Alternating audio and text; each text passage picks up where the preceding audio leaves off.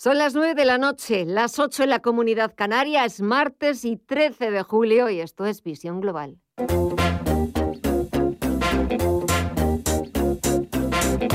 Esto es Visión Global con Gema González.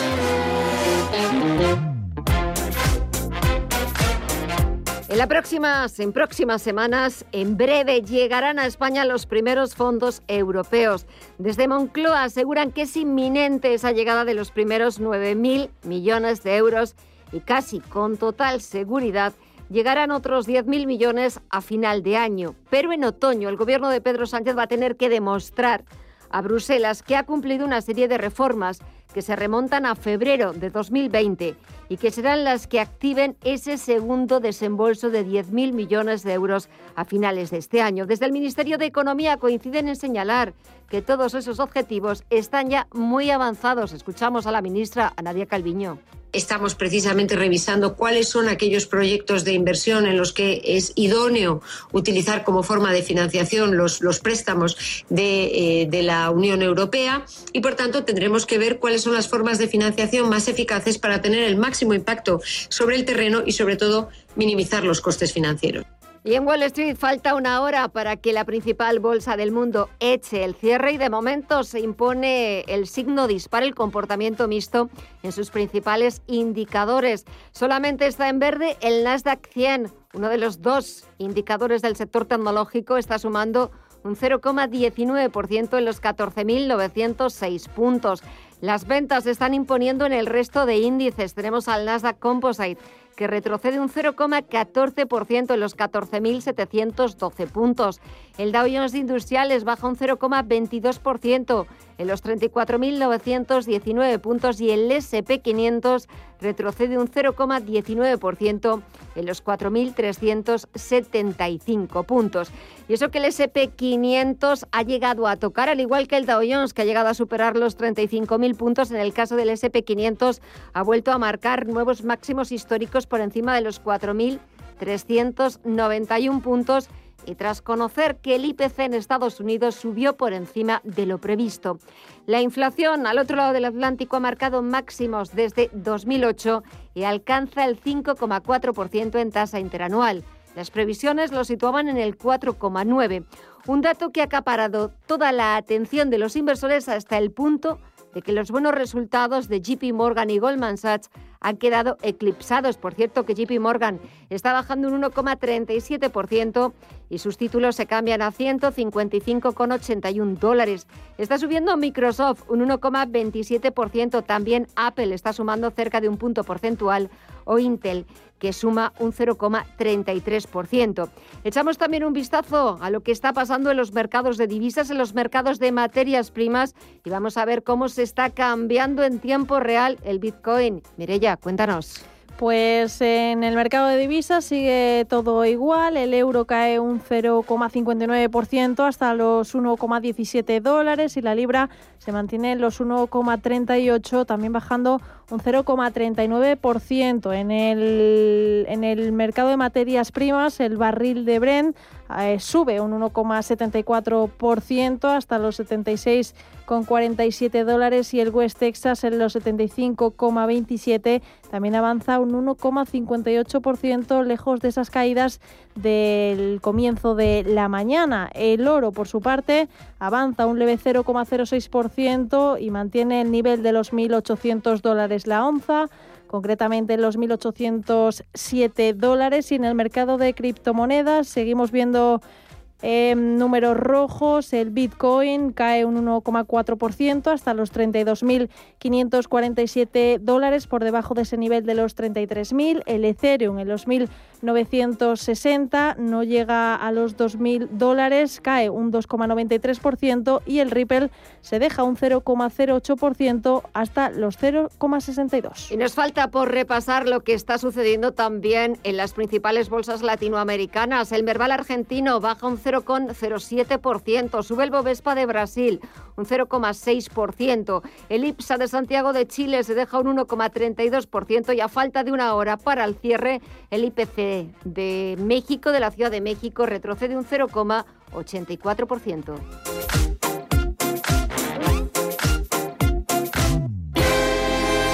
Si tu vida cambia de prisa, mejor renting. El nuevo renting del Santander que se adapta a tu vida. Más fácil, más flexible y más libre. Llévate un Peugeot 3008 GT totalmente equipado desde 425 euros al mes en 48 cuotas y 10.000 kilómetros al año. Estrena coche con la confianza del Santander. Consulta condiciones en bancosantander.es. Operación sujeta a aprobación del banco.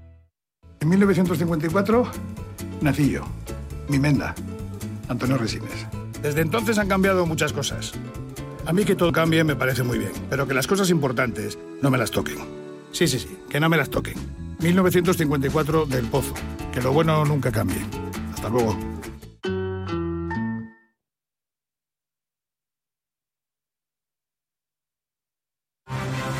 Radio Intereconomía. Nueva época. Misma filosofía. Ofrecer la mejor y más precisa información económica. Te invitamos a seguirnos. Pasan seis minutos de las nueve de la noche, una hora menos en la comunidad canaria. La actualidad de este martes 13 de julio nos deja estas noticias de interés que nos resumen Mireya Calderón y Estefanía Muniz.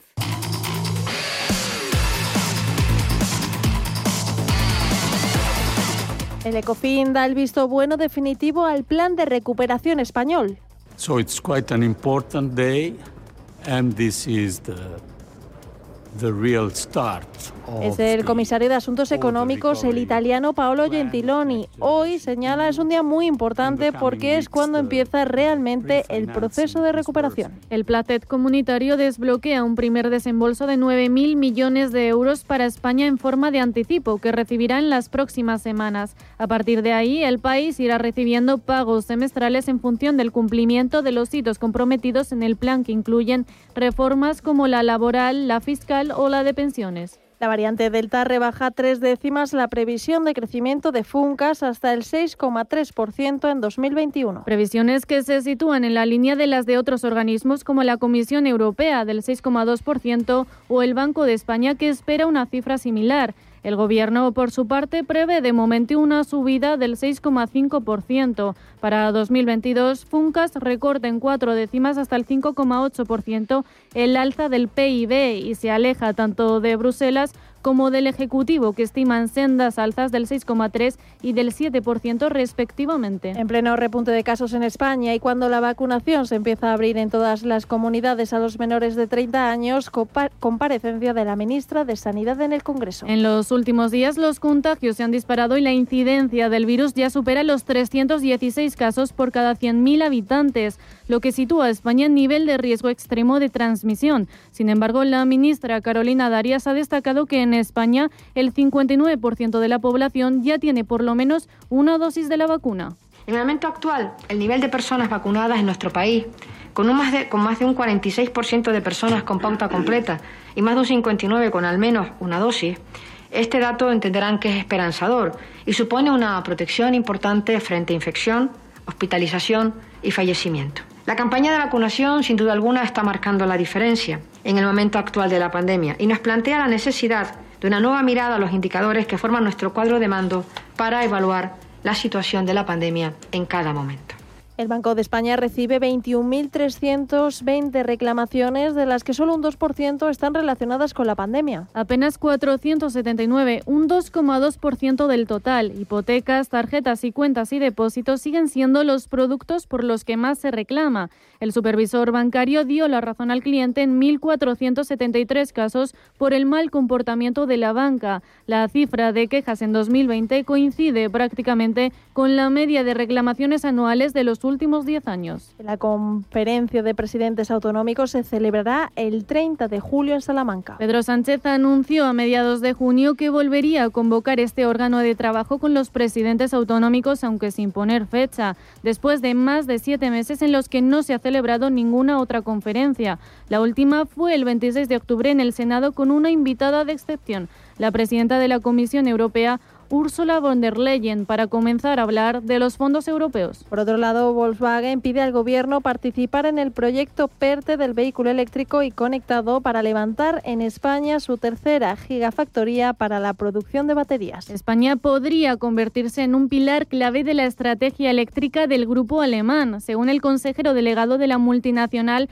Herbert Diess. El plan Future Fast Forward de SET aspira a la creación de un ecosistema de vehículos eléctricos en España Estimulando la demanda y desarrollando infraestructuras públicas de recarga. Si el proyecto se materializa, España recibiría 30 millones de euros adicionales al PIB y se crearían hasta 500.000 empleos. Y terminamos con un apunte enológico. Francisco José Berroy Giral ha sido nombrado nuevo presidente de la denominación de origen protegida Somontano. El nuevo pleno constituido este martes también ha ratificado como vicepresidente por unanimidad a Francisco Lalane Matute, quien ostenta este cargo desde julio de 2013.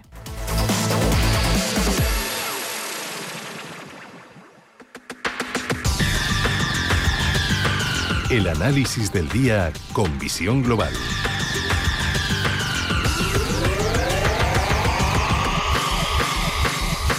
Y seguimos buscando más análisis de expertos. En esta ocasión saludamos a Javier García, director de Velaria Inversores. Javier, muy buenas noches.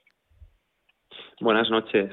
¿Qué tal? Muchas gracias por la invitación. Igualmente, es un placer contar eh, contigo para que nos cuentes eh, cómo ves, eh, cómo estás viendo el mercado estadounidense tras ese dato de inflación que ha sorprendido a propios y extraños ni las previsiones más optimistas apuntaban a una tasa interanual del 5,4% máximos de 2008 y sobre todo cuando faltan apenas dos semanas para que vuelva a reunirse la reunión federal en Estados Unidos.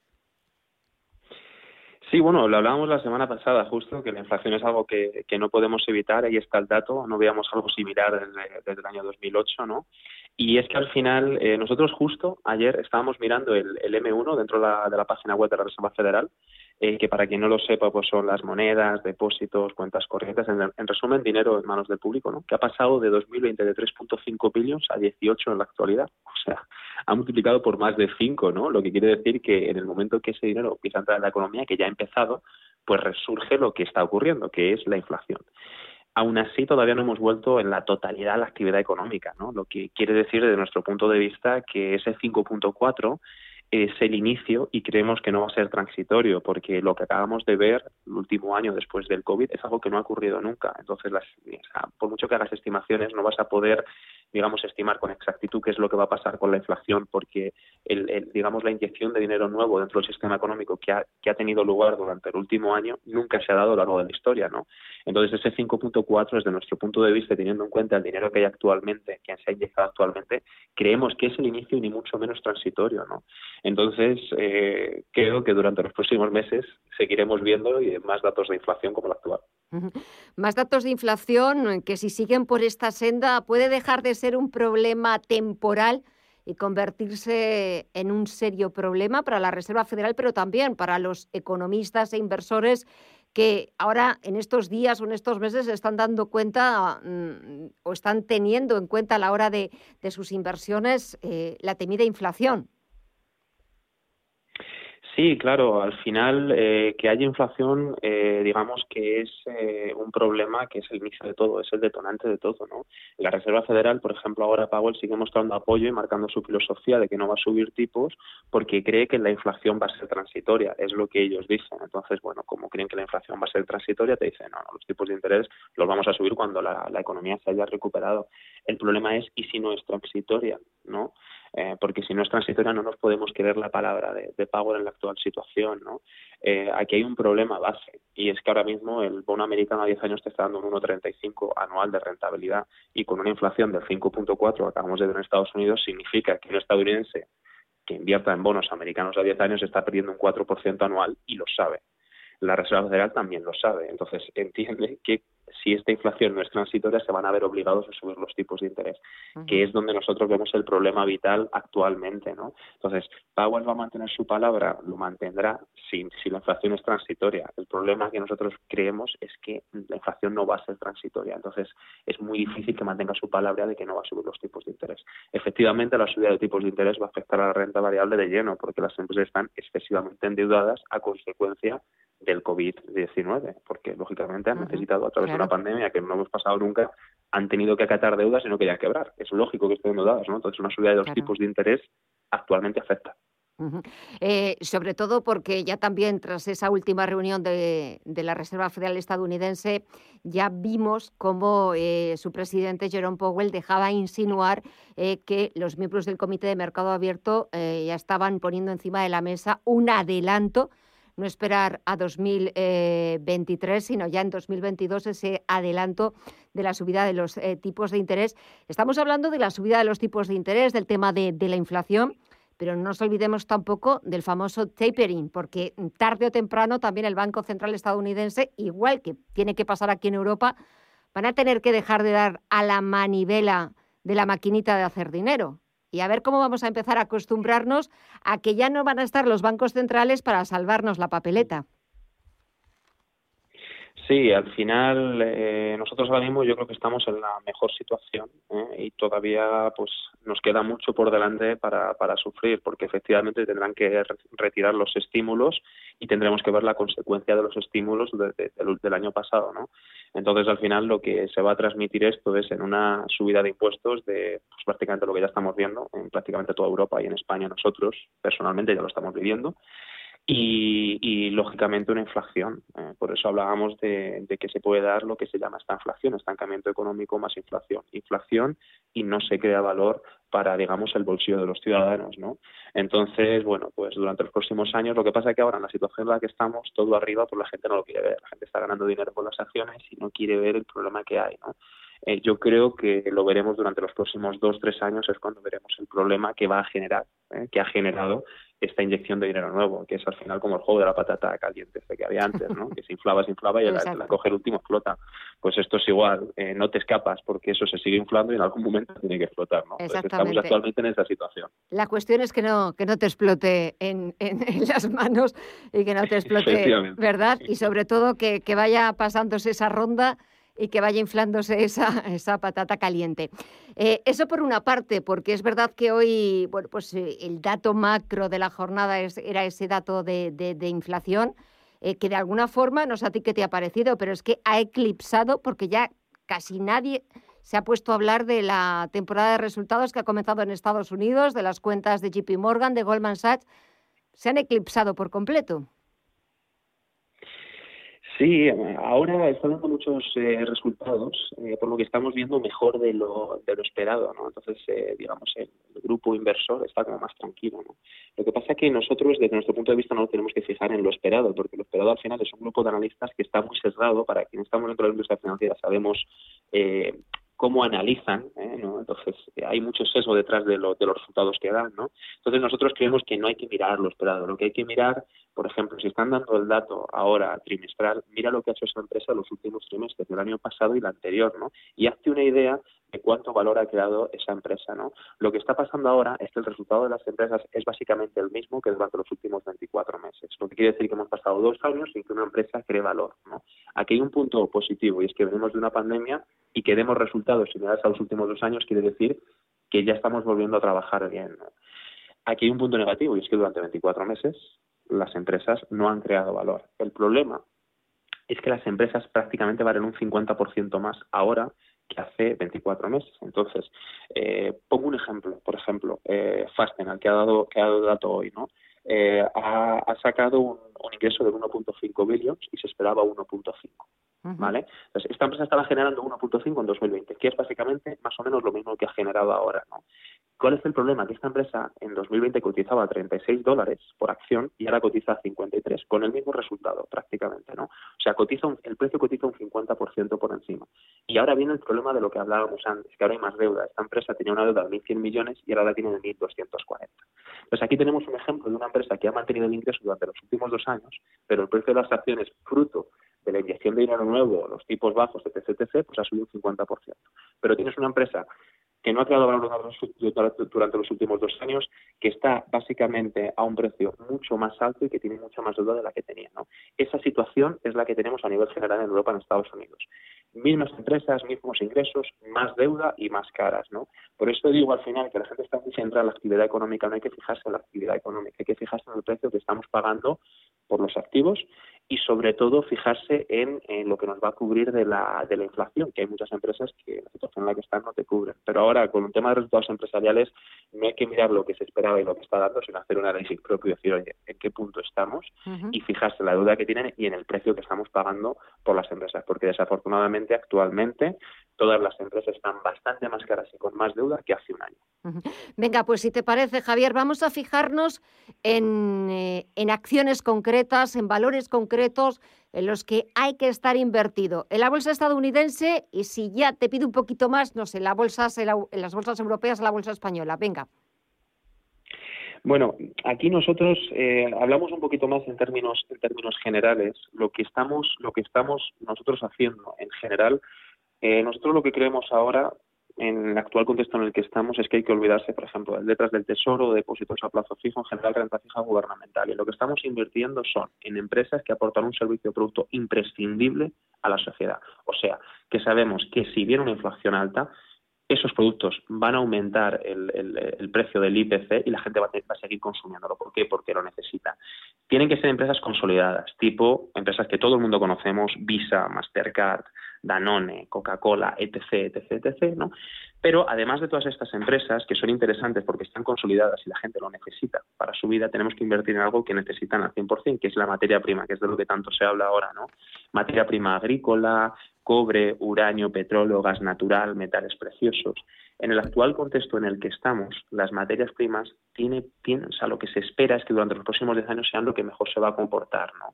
Generalmente, durante los últimos 200 años, las materias primas ha sido lo que primero se ha adaptado a los procesos inflacionarios. ¿no? Entonces, en situaciones como la que estamos ahora, donde se aumenta la masa de circulación y la, la masa monetaria de circulación y la bolsa cotiza extremadamente cara, los activos que mejor se han comportado es la materia prima. Y pongo ejemplos. En el 29 las materias primas multiplicaron por tres durante la siguiente década. A finales de los 60 multiplicaron entre 6 y 10 veces su precio y entre el 90 y el 2000, hace muy poquito tiempo, multiplicaron por más de cinco veces. En concreto, el oro, ya que hablamos de activos concretos, eh, a finales de los 90 hasta el 2000 multiplicó por siete, pasó de 250 dólares la onza a 1.850.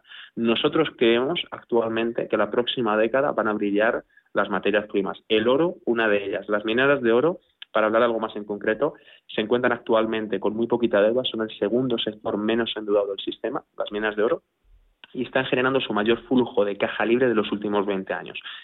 Flujo de caja libre, digamos, para que la gente lo entienda, el beneficio neto, ¿no? Eh, están ganando la mayor cantidad de dinero durante los últimos 20 años, ¿no? ¿Qué quiere decir esto? Que además de ser un activo refugio, porque es lo más similar al dinero y lo que se adapta primero, es que además el negocio de las minas está muy bien. Nosotros mantenemos inversiones en mineras de oro y además actualmente acaban de, de caer más o menos un 8% aproximadamente y hemos aumentado la posición porque creemos que es una que es una oportunidad. Así que en el contexto actual, resumiendo un poco, empresas muy consolidadas y materias primas. Eh, el oro es uno de los activos más seguros de cara a la próxima a la próxima década y además las mineras en concreto están cotizando muy, muy, muy baratas. No solo porque están generando un free, cash flow muy alto, sino porque tienen muy poquita deuda actualmente.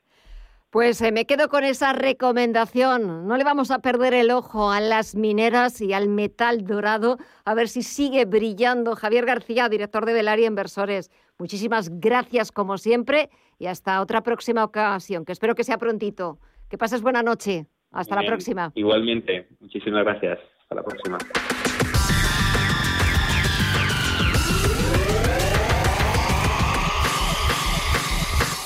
Este verano deja tu hogar protegido con Sicor Alarmas, la nueva empresa de seguridad para el hogar del grupo El Corte Inglés. Tu hogar en buenas manos desde solo 29,90 euros al mes y sin coste de alta ni permanencia. Infórmate ya en el 900-533-942, en sicoralarmas.com y en los centros El Corte Inglés. Servicio ofrecido por Sicor Seguridad El Corte Inglés SL.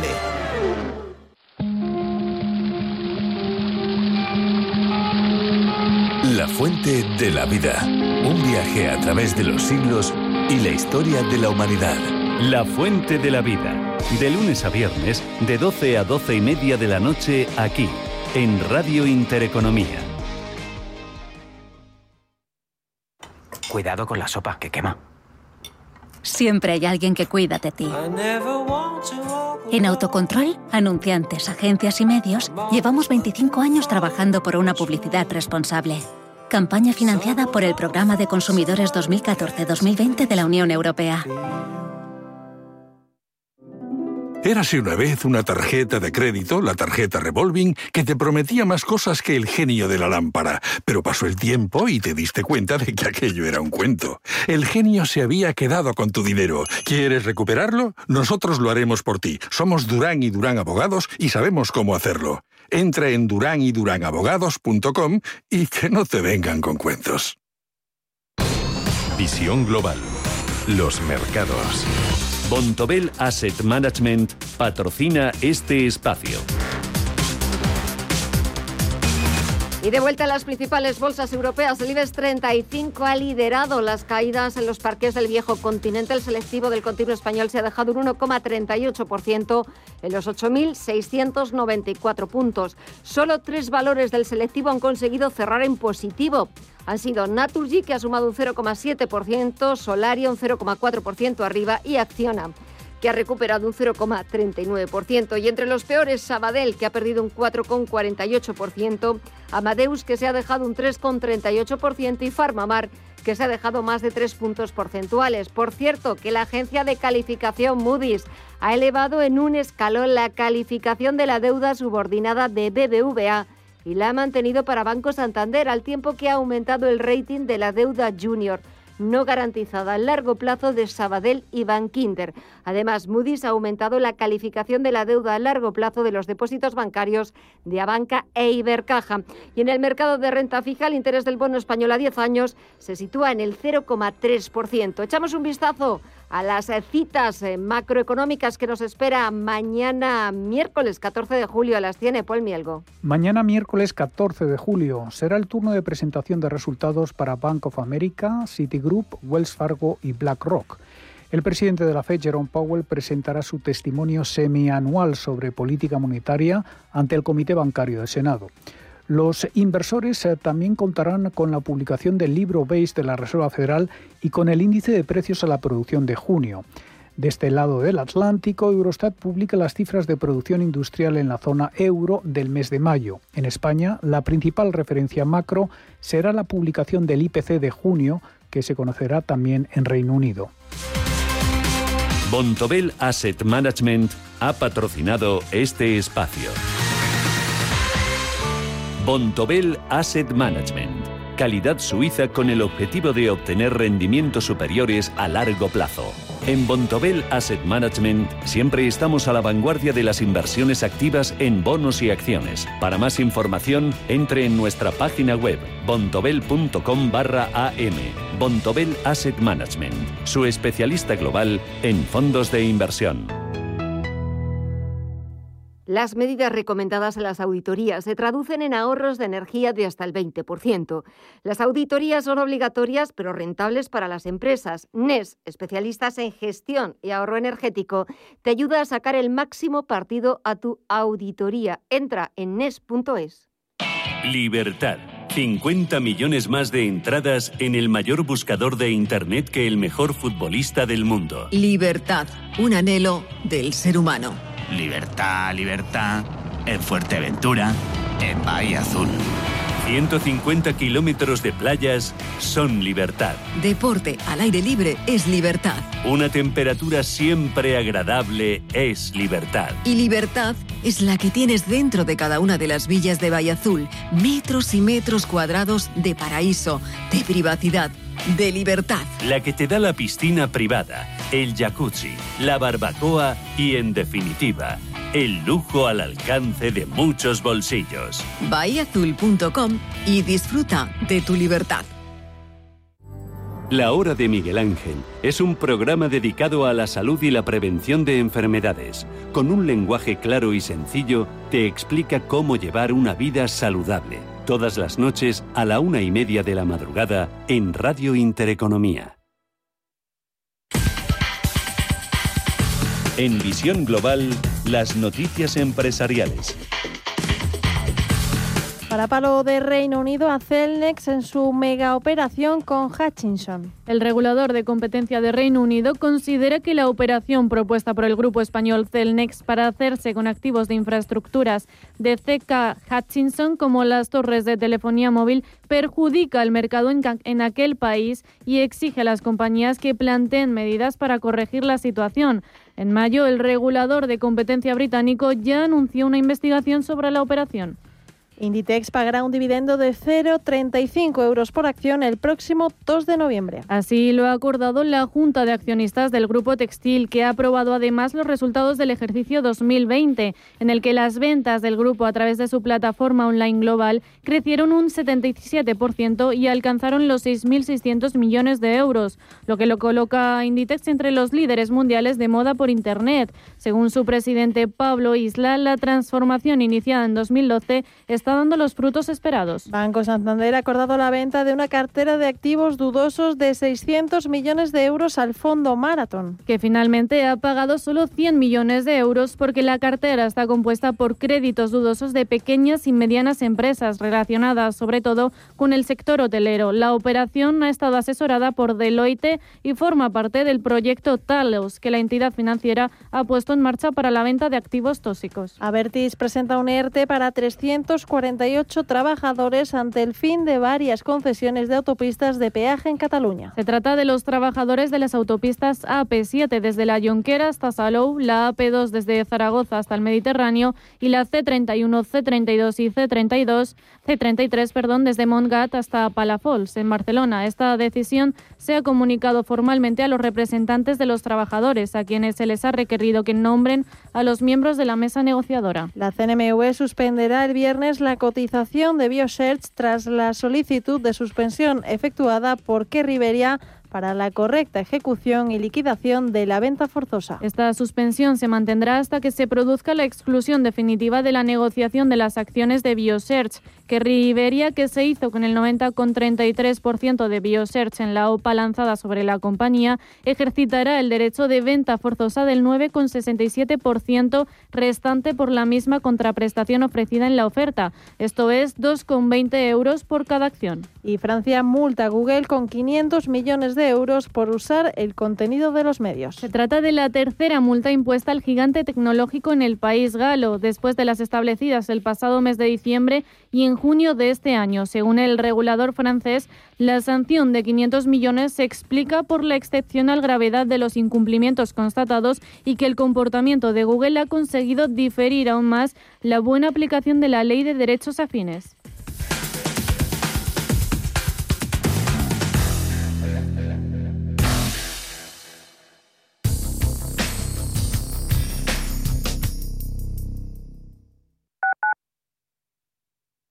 Quiero alquilar mi casa, pero ¿y si los inquilinos no me pagan o no cuidan el piso o tengo quejas? Deja de preocuparte, porque en Renta Garantizada te protegen de todo. Cobrarás tu alquiler todos los meses aunque no pague el inquilino y se ocupan de la gestión del día a día. Y tú, tranquilo. Infórmate en el 910 1095 o en rentagarantizada.es. Alquiler garantizado. Me ha dicho Javi que nos vayamos de fiesta el fin de. Y no me lo quito de la cabeza. Pues sabes que tienes que meterte en la cabeza también. Que el virus no se ha ido, que sigue con nosotros. Y que hay que seguir tomando precauciones, que esto no ha terminado. No lo olvides, eres parte de la solución. Sigue tomando precauciones en tus ratos de ocio y diversión, porque el virus no se ha ido. Comunidad de Madrid. En la Fundación La Caixa, desde el programa de ayudas a proyectos de iniciativas sociales, trabajamos para hacer realidad una sociedad más justa y solidaria por eso, mantenemos nuestro compromiso, reconocer las mejores iniciativas y acompañar a entidades sociales para llevarlas a cabo. Hacerlo juntos para hacerlo realidad. Fundación La Caixa. Ahora más que nunca tienen un propósito. Marta, Pedro, Lucía. Seres extraordinarios que con pequeños gestos, como cerrar el grifo mientras enjabonan, cuidan el agua. Únete a ellos. Descubre tus superpoderes en canal de El poder está en tu mano.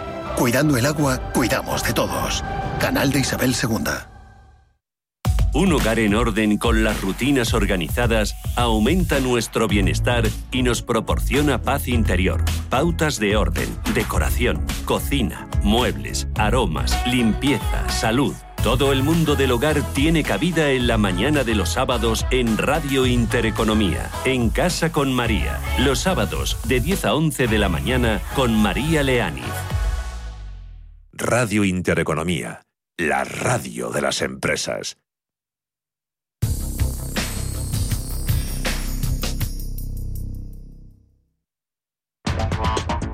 En Visión Global, la tertulia de los negocios.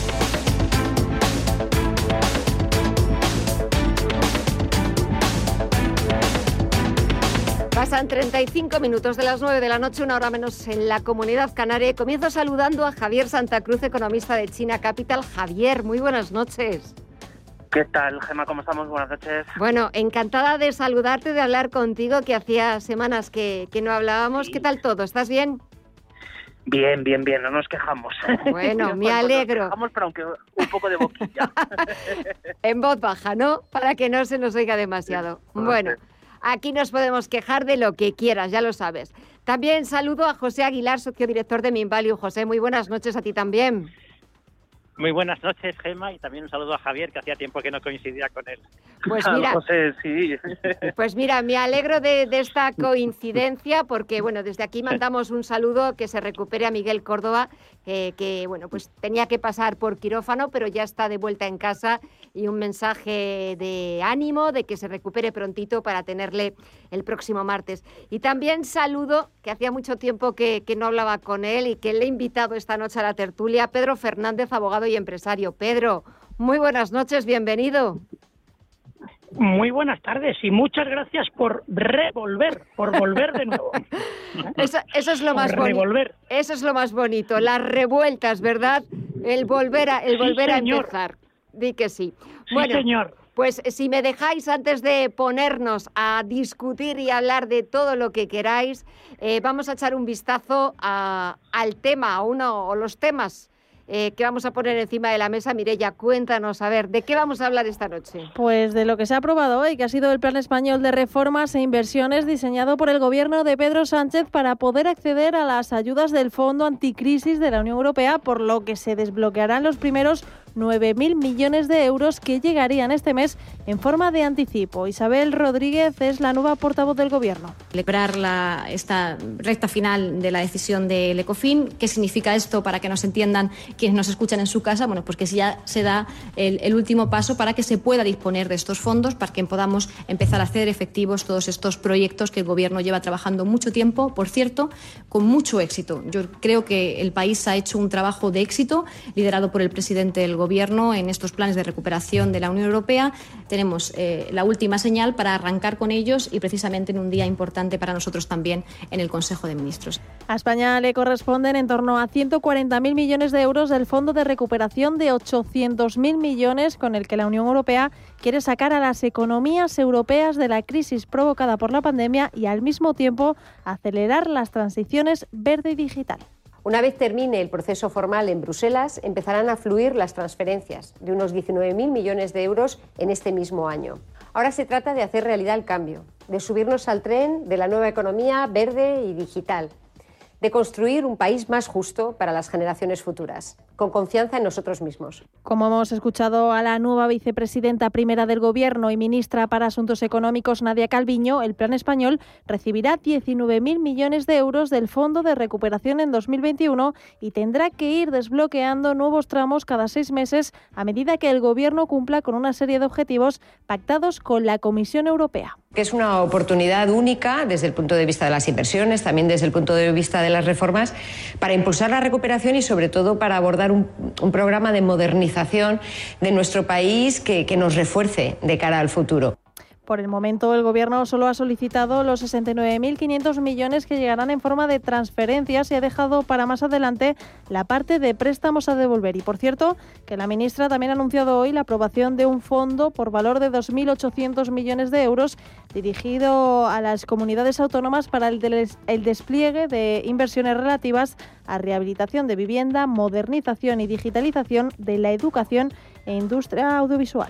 Gracias, Mireya. Bueno, sobre todo ese, esa luz verde que ha recibido ya ese plan de recuperación, transformación y resiliencia del gobierno español para recibir ya enseguidita ese primer desembolso, es 9.000 millones de euros. A ver, Javier, porque vamos a recibir, eh, es inminente esos 9.000 millones, después a finales de este año otros 10.000 millones, pero antes, como hacia el otoño o así, tenemos que dar cuenta a Bruselas. ¿Vamos a cumplir?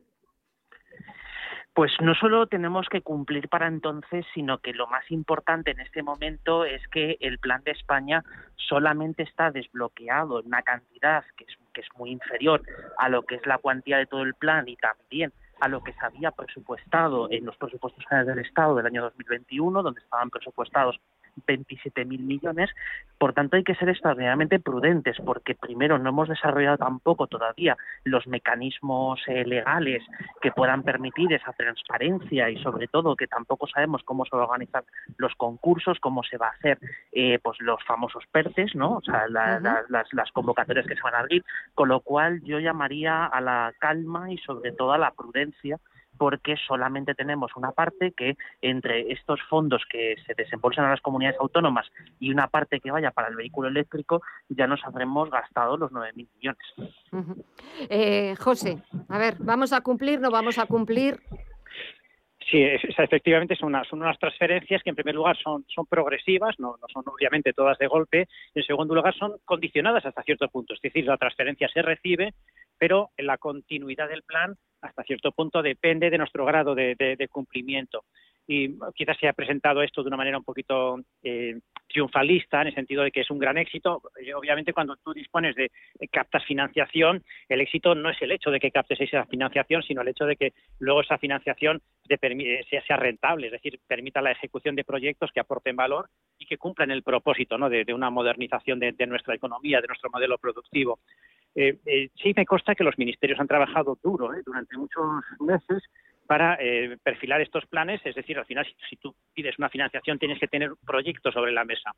Y, quizás en este caso ha sido casi más difícil ver cómo gastamos el dinero que realmente conseguirlo. Es decir, había una voluntad de la Unión Europea para inyectar liquidez en, los países y para poder promover todos estos proyectos y efectivamente ha sido bastante, bastante complicado el, desarrollar proyectos. Es decir, que a veces, eh, como se suele decir, el problema no es la falta de recursos, sino la, falta de ideas. ¿no?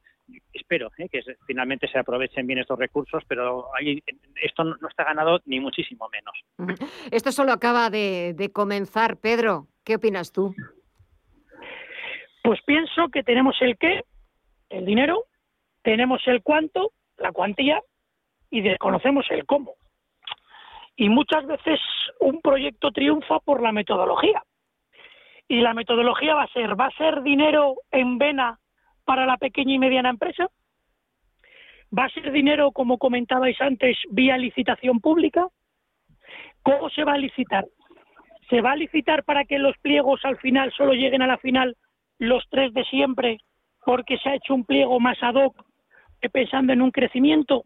Quiero decir, que yo la sensación que tengo ahora va a ser muy gráfica es como cuando en zonas del tercer mundo o en zonas de hambruna o en zonas que han pasado por un terremoto, por ejemplo, de repente llega un helicóptero con medicinas, con medicamento y todo lo suelta desde el aire. ¿Qué conseguimos?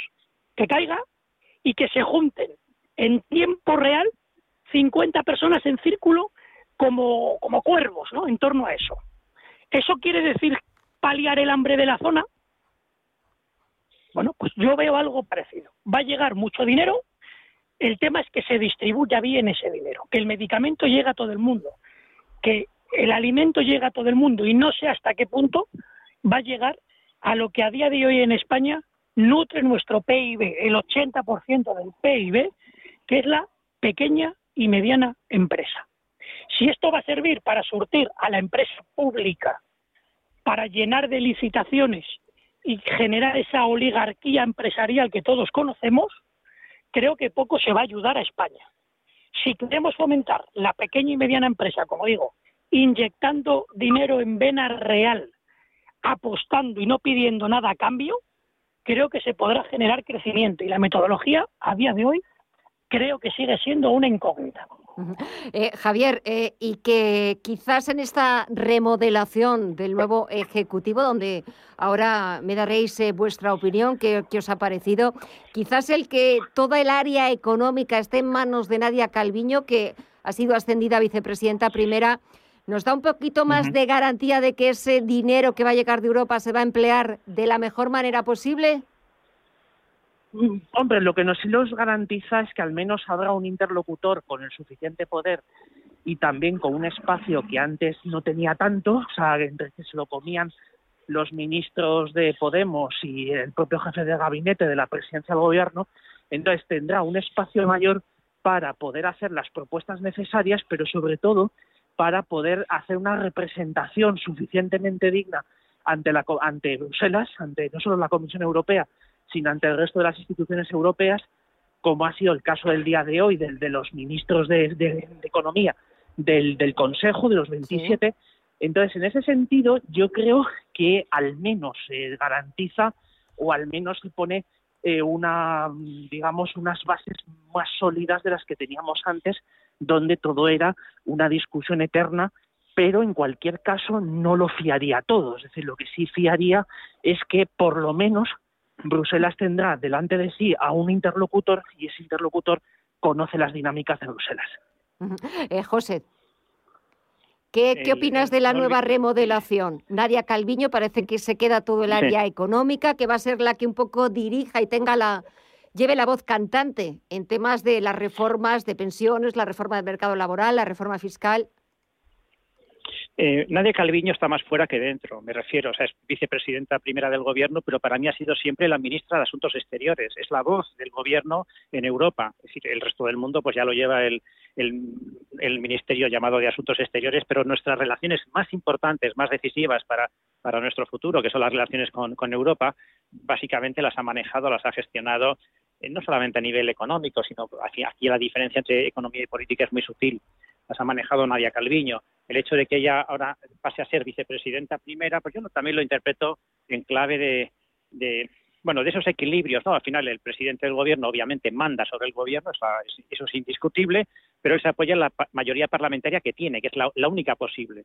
Esa, esa, mayoría parlamentaria supone hacer equilibrios, entonces él concede la, esa vicepresidencia primero a Nadia Calviño, y la segunda pues a, Podemos, ¿no? Con lo cual en realidad él permite ¿eh? que en, un segundo escalón pues se surja ese debate y haya esa confrontación constante entre la ortodoxia que pide europea, que pide Europa, ¿no? Pues en temas como, reforma de las pensiones, etcétera, y las y, las eh, eh, y las propuestas de, Podemos. Entonces, en ese sentido, pues tampoco olvidemos que en realidad la política económica Vamos a ver, en lo que se refiere a la gestión de los fondos europeos, pesa, en principio pesa más ¿eh? el Ministerio de Hacienda que el propio Ministerio de Economía. En ese sentido, bueno, pues yo creo que es una muy buena interlocutora entre Europa, es una, voz fiable, es alguien que genera confianza a la hora de, ir administrando, de ir liberando esos fondos, es el rostro, digamos, más ortodoxo ¿eh? del gobierno español ante Bruselas pero yo dudo mucho de que a nivel interno, en la gestión diaria, en la gestión cotidiana, ¿eh? en, el, día a día de, la gestión de esos fondos, realmente Nadia Calviño vaya a tener un peso como podría ese, como se podría suponer por su condición de vicepresidenta primera. Y Pedro, ¿tú qué opinas? Pues yo opino mm, algo que yo creo que es muy objetivo y es Europa no se fiaba de lo que veía en España. Y me explico. Europa no quiere dar un dineral teniendo como vicepresidenta a Carmen Calvo y teniendo como segunda de a bordo pues antes a Pablo Iglesias y es decir, o estaba Nadia Calviño que ya saben de su trayectoria y es conocida y al menos le dicen, oye, o me pones a Nadia en primera línea que más o menos me fío, esta mujer sabe sumar llevándose y sabe multiplicar y dividir y del resto pues Houston no me fío. Y como no me fío pues no hay dinero y entonces, ¿qué hace Sánchez? Pues el sábado a la una de la tarde, con 40 grados, con 40 grados en tres cuartas partes de las provincias de España, pues hace un cambiazo brutal. Porque si no, Bruselas no te da bien el dinero, chimpún. Esto es lo que diríamos, en términos legales, una, un requisito sine qua non, una condición resolutoria. O cambias o no hay paso. Chimpún. Es un poco el... Porque estaba clarísimo, vamos, es que yo estoy seguro que se lo habían dicho. Oye, no queremos a nadie vinculado a Pablo Iglesias, sobre todo, no olvidemos, un sector de Europa que no puede ver a la Europa del Sur, que son Holanda, que son Austria, que es Dinamarca, y que de Pirineos para abajo, pues casi nos ven prolongación de África. Y esa gente que ya antes no era para nada proclive de darnos nada, o son los que han exigido cambios, porque Alemania todavía es más primo hermano, Francia también, pero ese, ese podríamos tridente duro que ahora mismo tiene mucho peso, bastante más que hace otros años, que son Holanda, Austria y Dinamarca, son los que han exigido el cambio. No nos quepa la menor duda, si no, no había dinero, seguro. Eh, y esos cambios, Javier, en el gobierno, es verdad que, eh, anunciados el sábado con las temperaturas y los termómetros que echaban chispas, eh, ¿qué opinión te merece ese cambio o esos cambios? Yo complementaría a lo que acaba de decir muy bien don Pedro, yo complementaría el asunto de que no solo es un gesto y es una, digamos, una necesidad eh, de proyección del presidente del gobierno hacia los socios europeos, sino también hacia el Partido Socialista. Es decir, realmente las dos grandes claves de este, de este cambio de gobierno es intentar hacer un giro eh, al estilo de lo que ya se hizo hace pues, un poco más de 10 años. Hizo el entonces presidente Rodríguez Zapatero, que era, por un lado, intentar tener una, una cabecera de gobierno que fuera eh, lo más, eh, digamos, potable, permitidme la expresión, ante Bruselas y que al mismo tiempo contara con un apoyo y con una, y digamos, y, que se acabara de alguna forma las guerras internas dentro del dentro del Partido Socialista. Entonces, em, concretamente esta parte última, la de, la de la de digamos de la lógica de partido, es especialmente importante porque en el fondo se está se empezó a tocar y una parte sustancial de la remodelación viene porque se empezó a tocar algo que todavía mantenía, eh, digamos, las hostilidades bajo control dentro del, PSOE, como era eh, no tocar la caja de la financiación autonómica, es decir, que la mesa de diálogo con Cataluña se, se tornara en un sistema de financiación ad hoc que quitara recursos de unas comunidades para dárselas a Cataluña. Entonces, en ese sentido, en el momento en el que se ha mínimamente tocado esa parte, es cuando ya se ha producido la revuelta eh, formal y, por tanto, antes de que las hostilidades lleguen a más, se ha producido este cambio de gobierno. Yo creo, sinceramente, que este cambio eh, probablemente llegue muy tarde, eh, el tiempo nos dará la razón o nos la quitará, pero llega bastante tarde y sobre todo que eh, la credibilidad que está en juego ya no es la de la, de la vicepresidenta de, económica o no la de otros miembros del gobierno, sino la credibilidad del propio presidente. Es decir, aquí el grave problema es la gestión que se ha hecho en el último año y medio. Es un gobierno de coalición que en el fondo son dos gobiernos, ya lo hemos visto eh, en reiteradas ocasiones, y por tanto mm, me preocupa extraordinariamente el crédito del gobierno de España hacia afuera lo hemos visto por ejemplo em, hoy o sea hoy mismo con la imposición de aranceles por parte de Estados Unidos a la industria eólica y a la, industria de componentes eólicos en España eh, tenemos abierto la cuestión de Marruecos tenemos también a Cuba en fin son diferentes frentes que muestran desde luego la debilidad de España y por tanto que este cambio de gobierno pues probablemente llegue tarde para abordar todo eso José. Sí, para mí esto es una muestra más de que en política no hay amigos.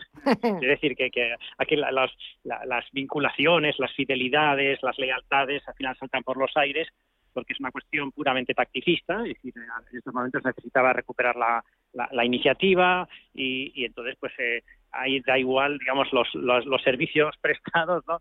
y y bueno, pues eso es un aviso para navegantes, ¿no? O es, es, una profesión muy digna y muy valiosa, pero hay que saber que ahí eh, la, posición depende de factores absolutamente incontrolables.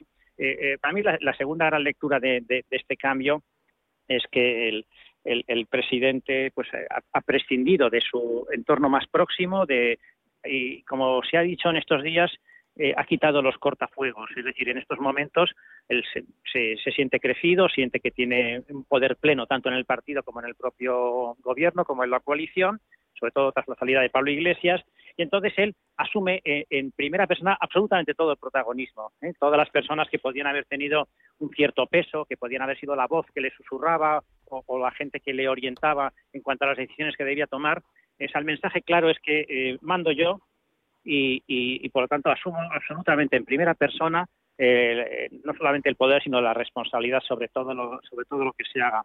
Y bueno, pues eh, ya, veremos si efectivamente esa, esa apuesta le, le, sale bien o, le sale mal, ¿no? Porque obviamente si, si la pandemia se arregla, si los fondos llegan, si la economía se reactiva, él se va a poder colgar la medalla muy en primera persona, pero si no es así, si cualquiera de estas variables fallan, eh, pues eh, también el, el, el, desgaste político y el coste político va a ser altísimo.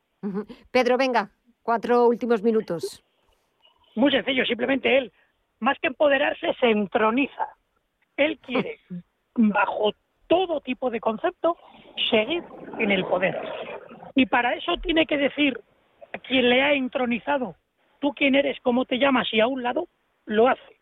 Lo importante es él, solo él y todo para mí, pero sin los míos. Chimpún, lo tiene muy claro. Es un despotismo ilustrado 2.0. Lo tiene clarísimo. Él quiere seguir ahí como sea. Sabe que las encuestas de azules y verdes, pues ahora mismo parece que podrían dar una mayoría absoluta, y como en la vida lo que no son cuentas son cuentos, estas cuentas hacen que posiblemente en unas elecciones próximas pues pudiera ganar eh, Partido Popular con Vox. Moraleja, ha querido hacer, como comentaba antes Javier, quiero recordar, una especie de volantazo para su electorado, para el electorado de izquierdas, para decir, no me tiembla el pulso, seguir confiando en mí. Lo importante soy yo, no los proyectos. A nivel geoestratégico, como comentabais antes, nuestra debilidad, debilidad, os voy a dar un dato muy concreto. España tenía 22 agregadurías militares. Este año se ha cepillado cuatro. Solo tenemos 18 agregadurías militares. De las cuatro que han quitado, tres en la zona de Asia, de Asia del Sur, de la zona del mar de China de donde viene gran parte de nuestras importaciones. Eso es el tipo de geoestrategia que tenemos. Y las, las agregadorías militares conllevan una parte de generación de negocio de la parte de, de industria, de seguridad y defensa, fundamental. Pues de 22 nos hemos quedado en 18. Ese es el concepto geoestratégico que tiene ahora mismo nuestro gobierno a día de hoy. La importancia que le da a la marca España fuera es quitar cuatro agregadurías militares en un continente clave ahora mismo para Europa, como es Asia y más en la zona del Mar de China. Esa es la realidad. Bueno, señores, me quedan nada, dos, tres minutos. Javier, ¿quieres añadir algo más? José, Javier. No, yo, yo creo simplemente en, el, en esta cuestión de, de la, de, la importancia cada vez menor de España en la, en la esfera internacional. Eh, no solo es un problema de importancia, sino además también de errores de bulto que se han ido cometiendo en los últimos meses. Y entonces, concretamente, me preocupa especialmente la cuestión de Marruecos, donde ahí tenemos un, donde tenemos algo que vamos a ver cómo sale, y luego, y luego es que no solo es Marruecos, sino que también probablemente se abra también el frente argelino, con lo cual ahí tenemos dos grandes, por permitirme la expresión, patatas calientes, que vamos a ver cómo el nuevo ministro Álvarez eh, intenta intervenir en ello. José. Sí, efectivamente, en política exterior es donde quizás hemos eh, retrocedido más en, estos años y, no es una cuestión solamente, digamos, de modelo político de sociedad que queramos eh, defender, sino fundamentalmente de intereses muy, muy, muy que, que, nos afectan muy de cerca y sería deseable que ahí recuperásemos un poco la iniciativa y que corrigiésemos errores graves cometidos eh, en, este pasado reciente. Pedro, ¿lo ves posible que, que podamos corregir errores o, o qué papel vamos a cumplir en la esfera internacional? Esta gente quiere mantenerse en el poder. Mientras ellos quieran al final entronizarse y no prioricen por esencia, sino por siglas, pues al final lo importante será su política y no las políticas que necesita España su política y no las políticas. Seguiremos teniendo un problema. Pues señores, espero que no hayáis tenido ningún problema en este ratito de charla. Ha sido súper agradable volveros a escuchar. A muchos de vosotros hacía tiempo que no, que no podíamos hablar. De verdad que me ha alegrado muchísimo esta maravillosa coincidencia. Javier Santa Cruz, un verdadero placer. Muchísimas gracias. ¿Cuándo te vas de vacaciones?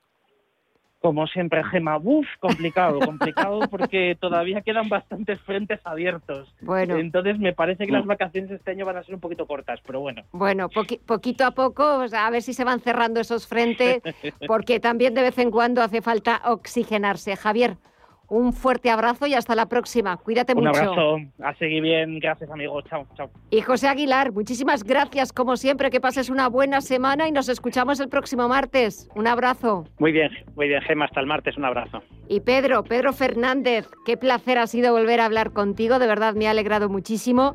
Espero que todo te vaya bien, que tengas un buen verano y hasta otra próxima ocasión, que espero que sea prontito. Pedro, un abrazo. Un fuerte abrazo, Gema, mil gracias. Muchas gracias a los tres, señores. Nada, segundos para que les digamos en tiempo real el principal cierre de la Bolsa de Estados Unidos. Nada, en segundo, cuando den las 10 de la noche, las 9 en Canarias.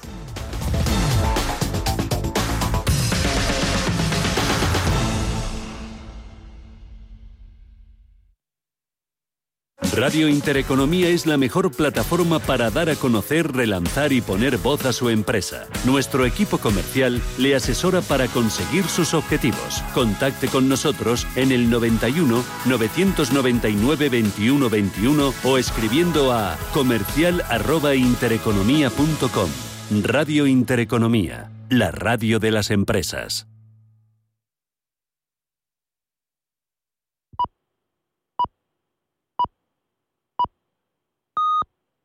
Son las 10 de la noche.